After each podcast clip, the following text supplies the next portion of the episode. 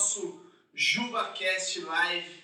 Juju, Ju, Ju, Ju, JubaCast Live. Segunda edição, estamos aqui mais uma vez com o nosso irmão companheiro de guerra, William Rubial, mais famoso como Billy. Isso aí, isso aí, pessoal. O nosso brother Tiguelo Marques Emerson Tiggs. É barba, queixo de cinzeiro. Eu sou o pastor Marcelo Brasolim. Nós somos responsáveis ah, pelos jovens, fazemos parte da liderança dos jovens. E hoje nós temos umas perguntas cabulosinhas, umas perguntas aí. Teve umas que eu achei que era pegadinha, vamos ver. E eu não sei se a gente vai conseguir respondê-las todas, né? Não sei se a gente vai até responder corretamente todas elas, mas estamos aqui para dar o nosso melhor. Se a gente não conseguir responder, a gente volta depois no próximo e responde para vocês. Mas vamos lá, a primeira é do Marlindo. Olha, olha a profundidade da pergunta. Por que Deus não revelou a, o autor de Hebreus? Ixi, boa pergunta, né? Por que Deus não revelou o autor de Hebreus? Pois é. Marlon, da minha parte, você vai ter uma resposta sincera. Não sei. Não sei. Cabe aí um mistério aí. Fica, fica com mistério. E eu acredito que dessa parte, porque que não está revelado o autor de Hebreus, porque não é importante, então isso não foi revelado para nós nesse instante.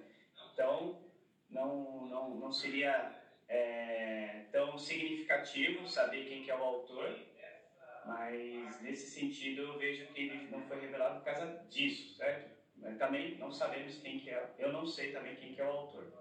Só sei que foi inspirado por Deus. Isso, isso eu sei. Então, diretamente foi por Deus. É Deus, né? Sim. Bom, a gente respondeu. Se você não ficou satisfeito, a culpa não é nossa. Tenho Você vai certeza que semana que vem vai mandar uma outra pergunta Hebreus aí. de Hebreus de novo. Ele é um hebreu, praticamente. Olha só, galera. O André tá perguntando se a gente tá gravando o áudio. Não. Não. Cara, esquecemos. Bom, beleza. Vamos lá. Agora uma pergunta, Pô, me chamaram de mendigo. Sua esposa. Uma pergunta, um momento merchan. Peraí, Ah. nós temos agora um quadro novo no nosso JubaCast Live. Momento merchan. Billy, por favor. Bem, ah, semana passada tivemos um, um número muito grande de pessoas na nossa live, então a Samsung me contactou, né, para gente fazer um merchan essa semana, né, não só a Samsung, não só a Samsung, mas outras empresas nos contataram, então a gente vai ter aqui uma propaganda da Samsung Galaxy que está patrocinando o nosso programa, está patrocinando o Tiguelo aqui, a vestimenta dele está toda patrocinada pela Samsung, não é da Samsung, mas foi ela que pagou. Foi a... Então, Samsung Galaxy, nosso novo patrocinador aí. Valeu, Samsung! Valeu. Firmeza.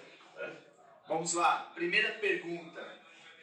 Ah, o Billy pode começar respondendo então. Billy.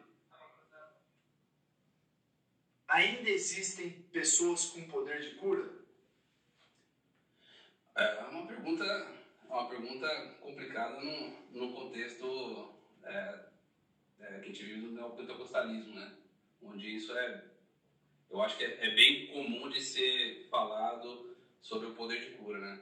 Eu acho que, de uma certa forma, a Bíblia coloca o poder de cura como uma, algo, é, eu entendo como uma prerrogativa, como algo dos próprios apóstolos é, naquela época. É um dom que eles tinham, né? justamente para manifestar a glória de Deus, o poder de Deus, para transmitir a mensagem do Evangelho, transmitir a verdade. Então, maravilhas e, e coisas que eles faziam, né? milagres que eles faziam, eram, eram com um propósito óbvio, né? de demonstrar a glória de Deus, demonstrar que eles eram autenticados por Deus para poder transmitir a mensagem do Evangelho, né? e sinais faziam parte dessa transmissão do Evangelho. Né?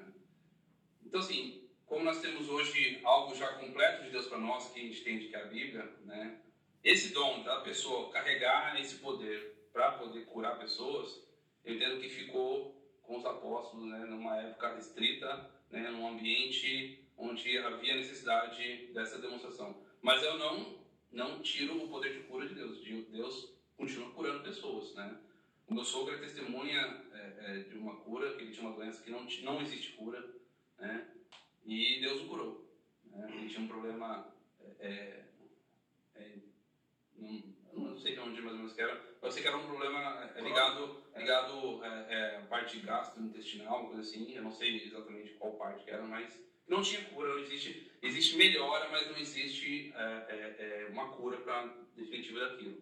Né? Até o médico ficou, assim, ó, não sei o que aconteceu. Né? Foi, foi algo mudou aí, né? Tipo, sem o cara falar que foi Deus, mas a gente entende que Deus agiu e curou o meu sogro. Então Deus continua curando, né? Mas não por meio de pessoas com poder revestido para curar com aquilo lá.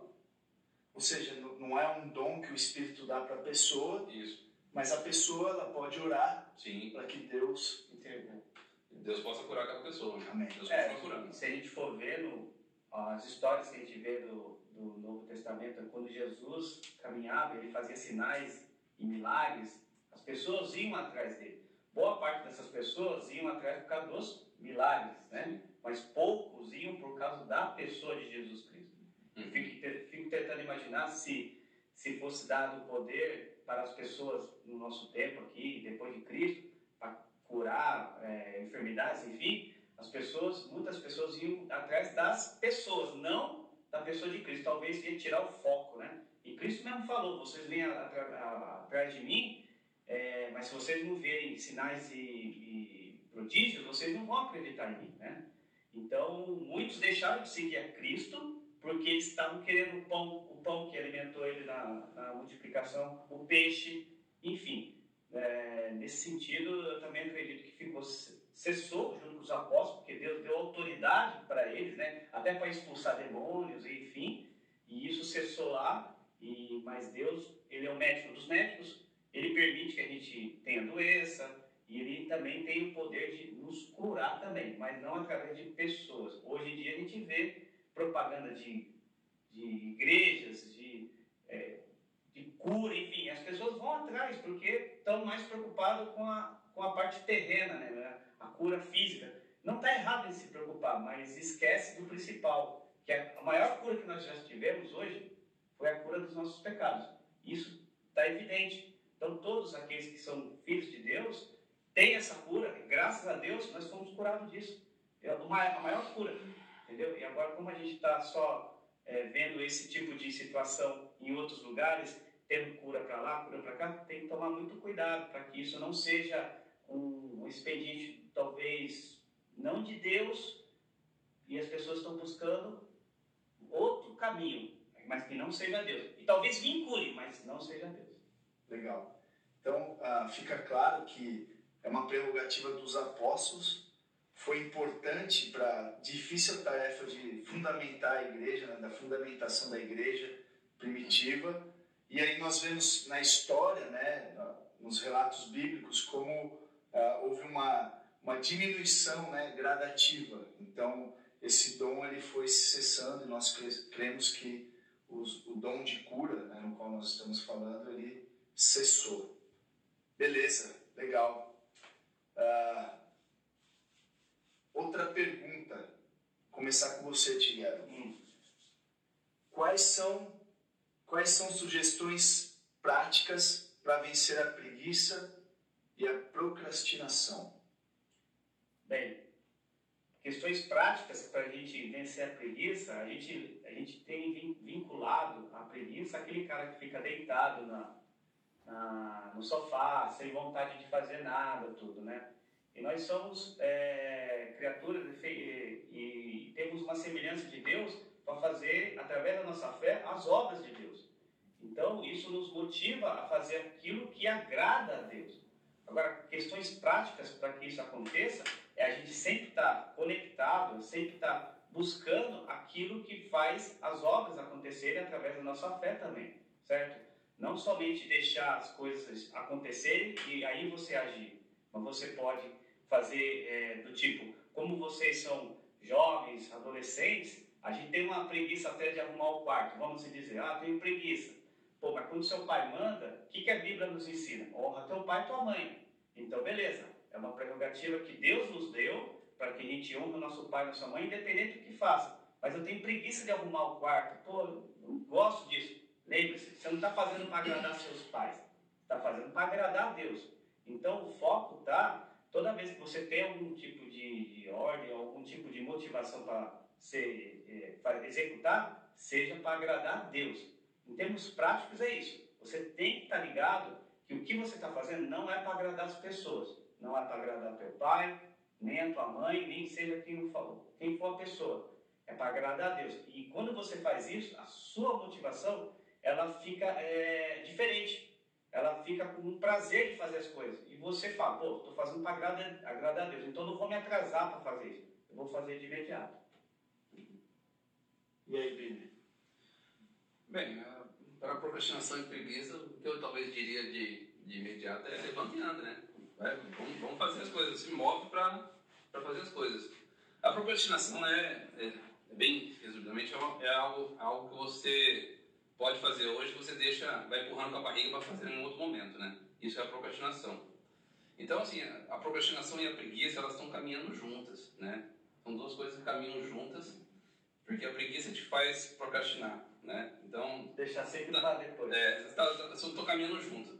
E tudo isso está ligado, muitas vezes, né, a, a nossa percepção de, de...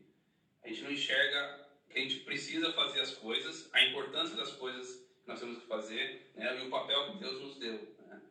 A, a procrastinação, de uma certa forma, tá, tem uma raiz com orgulho, né, onde você coloca, tipo, eu consigo fazer em 10 minutos, né, então eu posso fazer na semana que vem algo que eu preciso entregar tal. Então você vai empurrando e vai fazendo outras coisas, ou nem vai fazendo nada. Vai só protelando, né, vai empurrando e vai fazendo o que você quer. Né? Quando você chega de, de frente com um negócio lá, na hora de fazer, você tem 10 minutos para fazer, você não consegue fazer, e aí você fica todo perdido. Então, de forma prática, né, para você parar né, e mudar essa realidade, é, pô, tem que fazer, faça, né? Glorifica Deus fazendo as coisas com antecedência para que você possa fazer bem feito. Então, você tem que se motivar a fazer as coisas com um propósito de glorificar Deus. Então, eu não vou protelar, porque eu não sei o dia de amanhã. Amanhã pode aparecer uma outra situação que eu não estava esperando, não está no meu controle, e eu não vou conseguir fazer aquilo que eu deixei para fazer amanhã porque eu empurrei com a barriga. Então, faça as coisas da melhor maneira, pensando que você está fazendo para o Senhor. Então, você tem uma tarefa para fazer, faça o quanto antes possível para você fazer da melhor forma, né, com mais qualidade, com mais produtividade. E a gente foi chamado a isso, né? Nós, nós fomos criados para trabalhar. O Senhor colocou no jardim para a gente cultivar o jardim. Então, nós temos um chamado a fazer coisas, a produzir, né? Uma vez no HBT estava falando né, sobre justamente esse texto, nós somos chamados a produzir. O homem foi chamado a produzir, a desenvolver as coisas. Então, foi dada a tarefa para nós, faça, né? Não protele, não procrastine, né? E larga a preguiça, né? Levanta e anda e faz as coisas. Agora, só, só para completar, eu fico imaginando quando Deus falou com Noé, falou, ó, construa a arca, porque daqui a algum tempo vai, o bicho vai pegar. Eu fico imaginando se Noé falar, peraí, vai pegar? Eu vou esperar o bicho pegar mesmo, vinha a arca, é. Para daí eu vou começar a fazer a arca, né? Você viu como que é perigoso isso daí, né? Então, quando você tem uma motivação, né? No caso de Noé, ele teve uma motivação vida direto do Senhor, né? Muito assim, pesado para ele. E, e contra tudo que acontecia ao redor dele, né? Toda a população em si. E, e aconteceu o que tinha que acontecer. Ele fez as coisas, foi zombado, foi zombado, enfim. E a, ele e a família dele se safaram. Legal. E aí, um pouco do que o Billy falou, né? Nós fomos feitos, né? Nós fomos criados para as boas obras. Propósito de Deus para nossas vidas é faça, né? Uhum. vai e faça. Você foi criado para fazer. E, e, às vezes a gente fica pensando, puxa, mas eu vou fazer isso daqui. Às vezes você se desmotiva porque, meu, qual vai ser o fruto disso? Ou ninguém vai ver, ou não tem resultado nenhum, isso é pequeno demais. Lembre-se que se você está fazendo para Deus, né, você está fazendo bem. Você pode estar tá lavando uma louça e glorificando a Deus, ou eu posso estar preparando um sermão e não estar glorificando a Deus. Né? Então lembre-se que é, nós fomos criados para as boas obras e quando você está desmotivado, você não consegue, você tem preguiça, lembre-se que não é na sua força. Então a dependência da graça. Né? Uhum. São esses dois princípios fundamentais nós fomos criados para trabalhar e nós fomos criados não para fazer esse trabalho na nossa força e sim na graça de Deus. Então, desfrute, usufrua, usufrua da graça de Deus. E eu estava pensando também um exemplo de como eu procrastino. Muitas vezes eu estou no computador e, e você, jovem, você adolescente, você sabe quantas mil distrações nós temos no computador. Então, às vezes, o que você vai fazer em meia hora, você leva duas horas. E aí, sua mãe, por exemplo, pede para você ajudar com alguma coisa. Você fala, mãe, ainda não acabei o meu trabalho. Mãe, não acabei aquilo que eu tenho que fazer.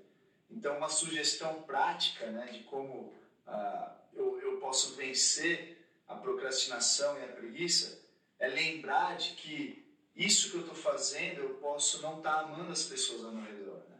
Então eu estou usando meu tempo de forma errada, não estou sendo um bom mordomo do meu tempo, uhum. e dessa forma eu não estou agradando a Deus e eu não estou amando o próximo. Legal. Mais, mais alguma? Não, é isso aí. Mais um.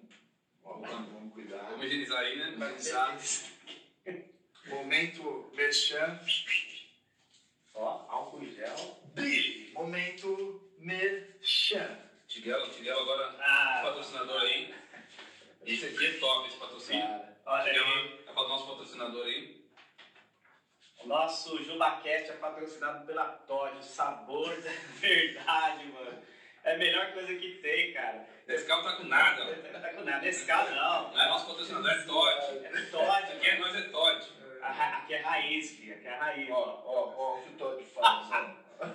Ó, o que o aí. Olha o que o Nescau fez. Ó, o que o Nescau fez. Ah, não, é a cor, né? Vamos lá, pessoal. Nós temos a galera já assistindo. Se você quiser mandar a sua pergunta, eu vou estar lendo aqui. Eu não garanto que eu vou responder, mas se ela for boa, se for uma pergunta na real que a gente saiba responder, a gente responde. mas vamos lá, próxima pergunta. Como posso identificar o pecado, o pecado da gula na minha vida, Tiguelo? Bem, Como que eu identifico o pecado da gula? A gente sabe que a gula é, é um pecado por excesso, né? Excesso de comida, né? Você tá, não tem um freio para isso, né? Hoje em dia a gente vê, a gente consegue ver que pessoas com emoção, né? Tipo, sofreu algum, algum dano emocional, vai lá se afunda no sorvete, né? Começa a comer, tudo aquilo é pecado, né? Você, Deus fez você com, com a possibilidade de experimentar sabores, é, é, degustar de, de, de, diversos tipos de comida e é permitido por porque foi criação dele para o seu para nós mesmos. Só que a gente distorce isso, né?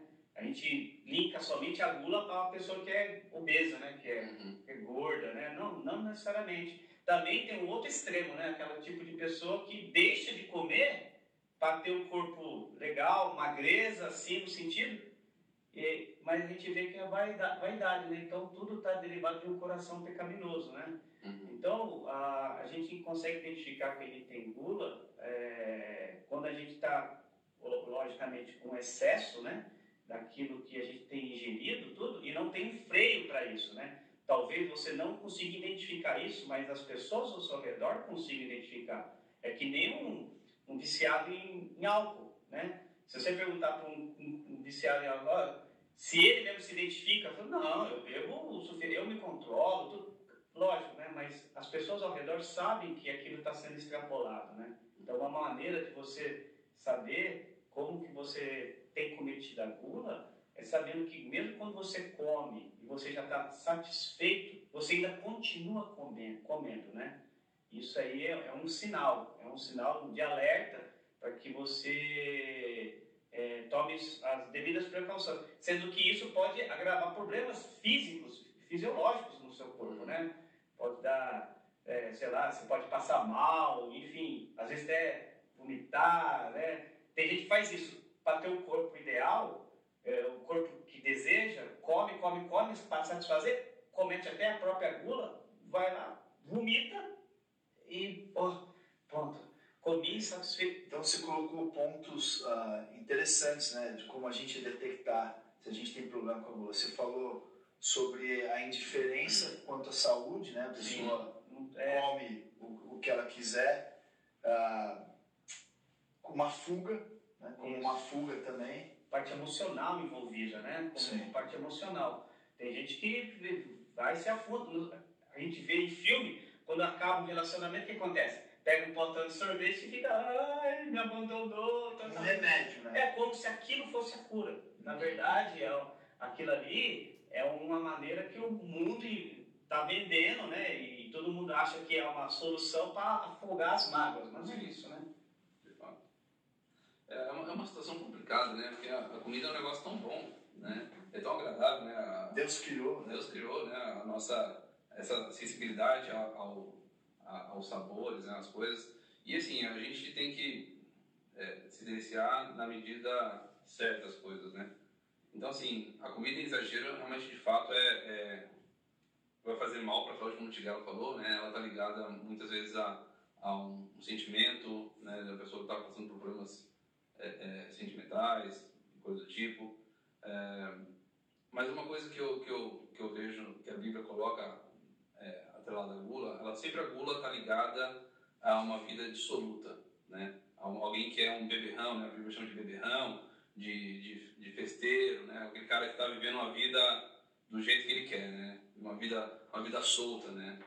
Então, assim, a, a gula em si, ela de fato é um pecado porque a gente está fazendo mal para o nosso corpo, a gente ingerindo mais do que a gente pode comer, vai trazer transtornos de saúde, né? São pontos importantes né, na nossa realidade. Hoje, o excesso de comida vai trazer problemas de saúde, né? a, a falta vai trazer também problemas de saúde, mas a gente precisa identificar o que tem motivado a gente a estar comendo, né? A motivação para eu estar é, é, descontando na comida, né? Talvez o, o, o, o que está acontecendo na minha vida, né? Por que eu tenho usado a comida como uma fonte, talvez, de, de descanso, uma fonte de prazer, né? Eu tenho substituído coisas boas pela comida, pelo prazer da comida, ou para usar a comida como uma forma de, é, né, de, de fugir de uma realidade a qual eu deveria viver. Então, assim, a gente precisa avaliar o nosso coração, né? A comida, excesso não vai fazer bem, não vai te trazer benefícios, vai trazer algo como o pecado sempre traz, que é algo momentâneo, né? Aquela satisfação de você comer, se aliviar, mas depois o sentimento não foi embora. Se a pessoa está passando por algum problema é, é, sentimental, psicológico, coisa do tipo assim, não vai passar. A comida não vai aliviar você, né? ela não vai satisfazer os desejos do seu coração, ela não vai resolver o seu problema, mas ela vai te trazer malefícios, né? A, a médio, longo prazo, né? Na sua saúde, no seu relacionamento com as pessoas. né? Então, a gente precisa estar ciente de que a comida pode estar sendo um, um artifício para a gente fugir de uma realidade que a gente não quer encarar. É muito legal. Eu sempre pensando ah, o perigo de trocar né, o prazer que a comida oferece, que é bom, Deus criou, com o prazer de se relacionar com Deus, né, desse relacionamento real que nós desfrutamos com Deus. Eu sempre lembro de Jesus, né, ali com a mulher samaritana, os discípulos preocupados com a comida, né, o que, que eles vão comer, se o Senhor comeu, e ele diz: A minha comida é fazer a vontade de Deus. Né? Com certeza, nosso corpo precisa de comida, mas a nossa alma precisa de algo maior, melhor, vamos dizer assim. Legal. Vamos para a próxima. Ah, quais são algumas sugestões que a gente pode dar, sugestões práticas? Eu acho muito legal que as perguntas que eles têm feito São coisas são práticas. coisas práticas, né? que palpáveis, que isso a gente não fica ah, no, no subjetivo, né? não fica abrangendo. Muito do teórico, né? Exato, e a gente pode ajudar ah, dessa forma. Então, sugestões práticas para encontrar contentamento em situações difíceis. Willi. Bem, a gente está passando por uma situação difícil, né? Agora com esse, a questão do, do coronavírus. E muitas pessoas vão passar por situações mais difíceis ainda, porque pode ser que perca o emprego, coisas do tipo assim, né? Então, o contentamento, né? Ela é uma, um, é algo que revela onde o seu coração tem estado calmo, né? Onde você tem se sentido seguro, né? Onde você tem se sentido satisfeito. Isso, isso é basicamente o que o contentamento vai falar para nós. Em épocas difíceis, a forma prática para a gente buscar contentamento, na verdade, a palavra é o primeiro meio ao qual a gente vai buscar contentamento, porque a palavra nos mostra e nos revela é, coisas boas que o Senhor tem feito por nós, o cuidado do Senhor na nossa vida, né, as promessas dele, do, pela qual ele vai cuidar né, de cada um de nós. Em Mateus 6, a gente tem lá né, o texto bem conhecido que fala sobre por vocês se preocupam com a sua vida, né? né? Com as coisas da vida. Enquanto vocês estão se preocupando com essas coisas, deveriam buscar outras coisas mais importantes. É, Filipenses 4, Paulo fala também sobre como ele aprendeu a ser contente, né? E é bem interessante que ele aprendeu, né? Ele aprendeu com situações difíceis, né? É, e, e, é isso que a gente precisa, né? Ver como é que Paulo, né, em Filipenses 4, aprendeu a ser contente, porque em 2 Coríntios ele fala de diversas coisas que ele passou tipo naufrágio, é, apedrejamento, foi chicoteado, passou por um perrengue só. E como é que um cara que passou por tantas coisas foi, foi ficou contente, né? conseguiu ser satisfeito no Senhor? Né? Primeira coisa de Paulo é porque ele sabia quem Deus era. Ele sabia que Deus era soberano sobre qualquer situação, em qualquer condição que ele vivesse. Ele sabia que Deus era soberano e ele estava com as rédeas da situação. Né? Então, assim, por mais que o coronavírus traga reflexos péssimos né, para a nossa realidade, de, é, seja econômica, seja de relacionamento, seja política. Né, a, a gente precisa, de forma prática, né, na palavra, ver que Deus continua soberano, continua com as rédeas da nossa vida, da nossa sociedade e do universo. Né? Nenhum planeta saiu do seu lugar porque o Senhor mantém ele lá. Né? E a nossa vida vai ser mantida porque o Senhor nos mantém. A igreja é uma forma de mostrar o amor de Deus e como Deus tem cuidado de nós, né? E a gente tem cuidado uns dos outros, buscado cuidado, mesmo com falhas. Né? A igreja é uma forma prática de demonstração do amor de Deus, né? E de a gente poder viver contente porque o Senhor cuida da igreja. Né? Se você está na igreja, o Senhor tem cuidado da sua igreja e naturalmente você vai ser cuidado também, tanto com a palavra quanto com cuidado financeiro, muitas vezes, às vezes comida, necessidades que vocês passam, né? Então a gente precisa olhar ao redor né, também, não só para a palavra, né, que é o principal, o foco principal, mas olhar também que a igreja é um reflexo do cuidado, né, do, do que o zelo do que o Senhor tem tido com cada um de nós, em situações muitas vezes difíceis. Né? Os irmãos são um apoio importante né, é, é, nessa, na luta, nessas dificuldades que a gente tem passado do, em realidades diversas. Mas, primeiramente, promessas do Senhor, a palavra nos aponta um Deus soberano que está com controle a igreja é a demonstração da soberania de Deus também, do amor dele, né? Como existe esse cuidado. E a gente precisa estar atento a essas coisas, né? Porque o Senhor está trabalhando, o Senhor está cuidando de você, enquanto muitas vezes a gente está é, murmurando, né? enquanto a gente está é, com inveja do que o irmão tem, enquanto a, a gente está querendo mais dinheiro para poder ter mais coisas. Então o Senhor tem cuidado de, de nós, né? E a gente tem corrido muitas vezes do cuidado do Senhor, querendo a gente mesmo cuidar de nós, né? da nossa realidade, tomar as rédeas do Senhor e, ir para caminhos que muitas vezes o Senhor não quer que a gente vá. A gente sofre, murmura e não fica contente. Né? A gente não fica satisfeito, porque a gente não tem aquilo que a gente quer. Mas a gente precisa entender e olhar porque o Senhor quer para nós, né? para o seu corpo, né? para a igreja e nós todos inseridos nessa realidade. Então, de forma prática, a palavra é a promessa né?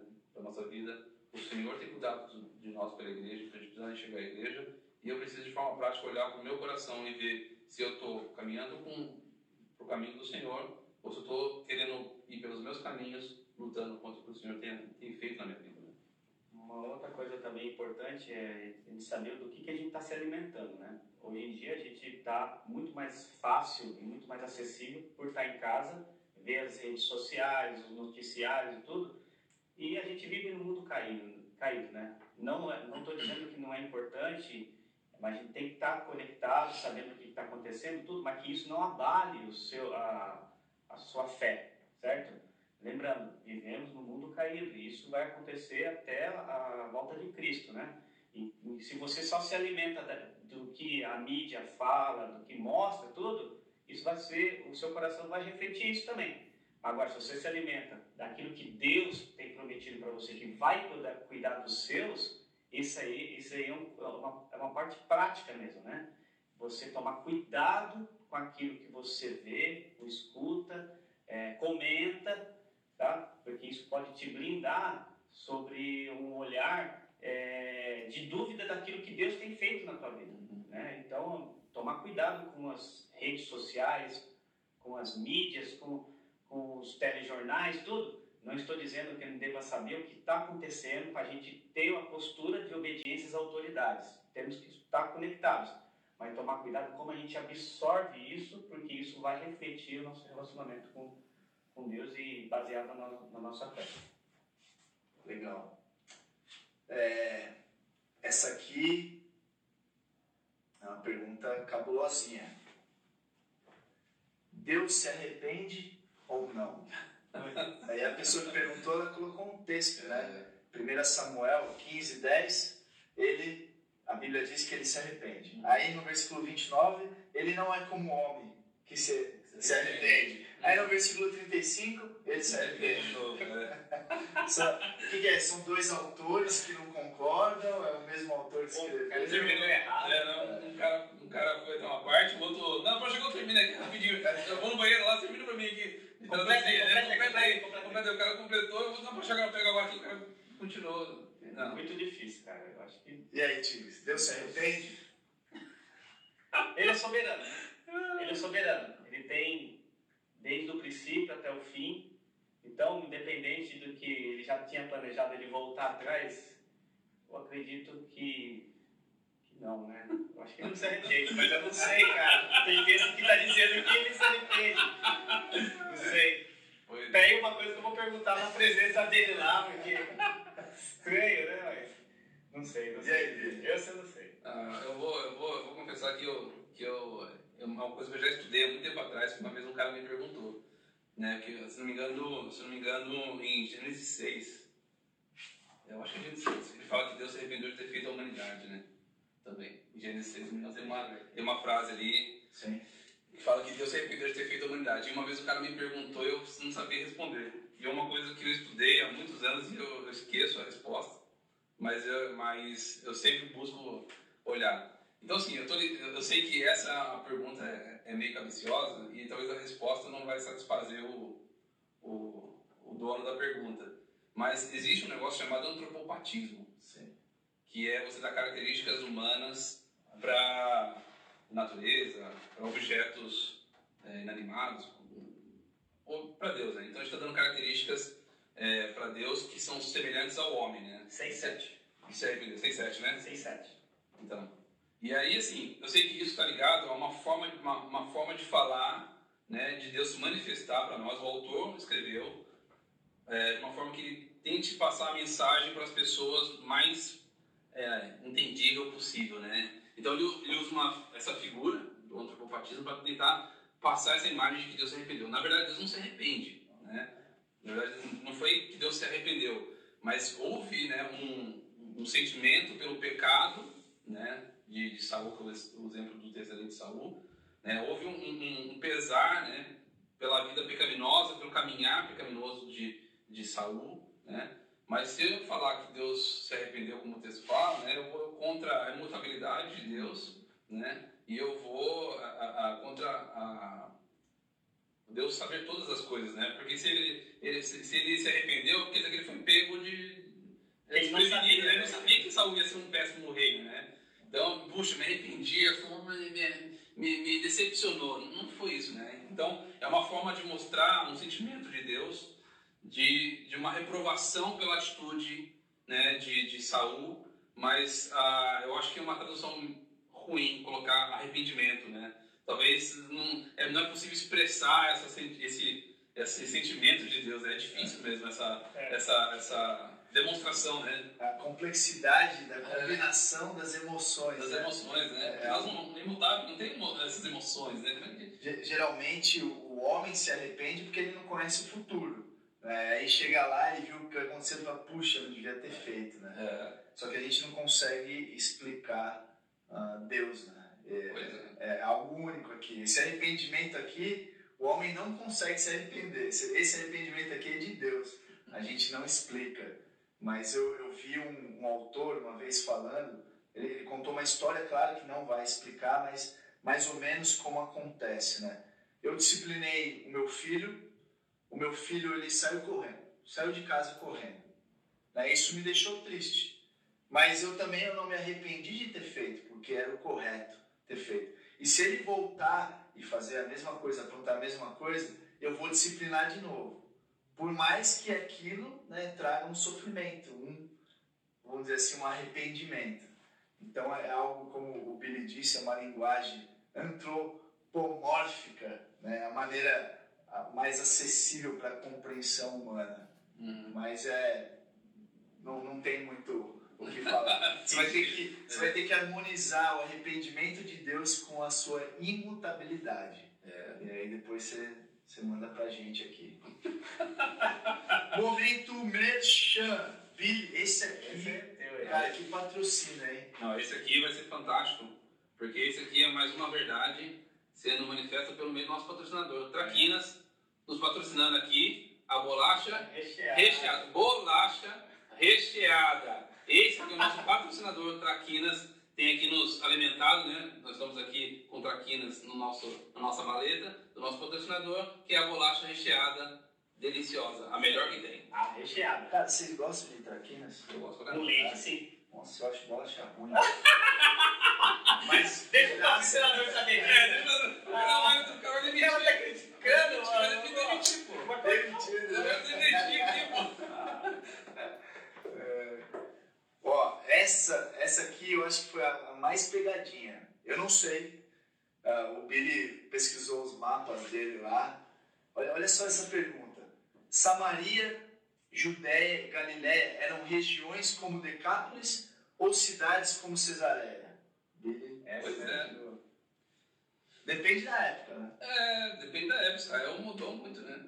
Então, assim, na época de Jesus, Samaria, Judéia e Galiléia eram regiões tipo, como se fosse, não vou dizer estados, né? Porque é uma comparação meio, meio esdrúxula, meio simplista, mas parecido com estados, né? Então, assim, eram estados dentro de Israel ali, regiões, né? Ali, é, e como Decápolis, né? Decápolis era uma região. Agora, não, não são, sei lá, a pergunta é meio ambiciosa, não sei que época que ele está perguntando, né? Porque a, a Israel mudou muito, né? As, a sua constituição geográfica né, com as épocas, mas não sei. Samaria, Judéia e Galiléia na época de Jesus eram regiões. E Cesareia, uma cidade.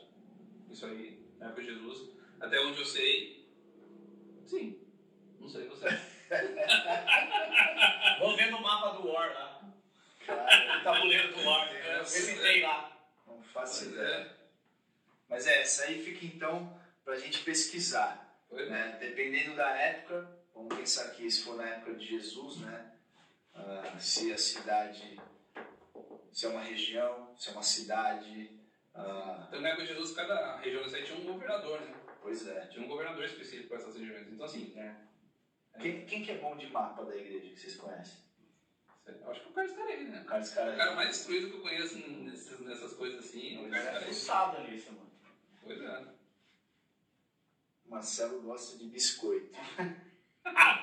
Também criticou a bolacha recheada. Pois é, o cara ficou criticando o patrocinador aqui. Declarou que não gosta de bola. O patrocinador só vai dar uma patroa pra nós. É, vai tirar essa bolacha aí. É.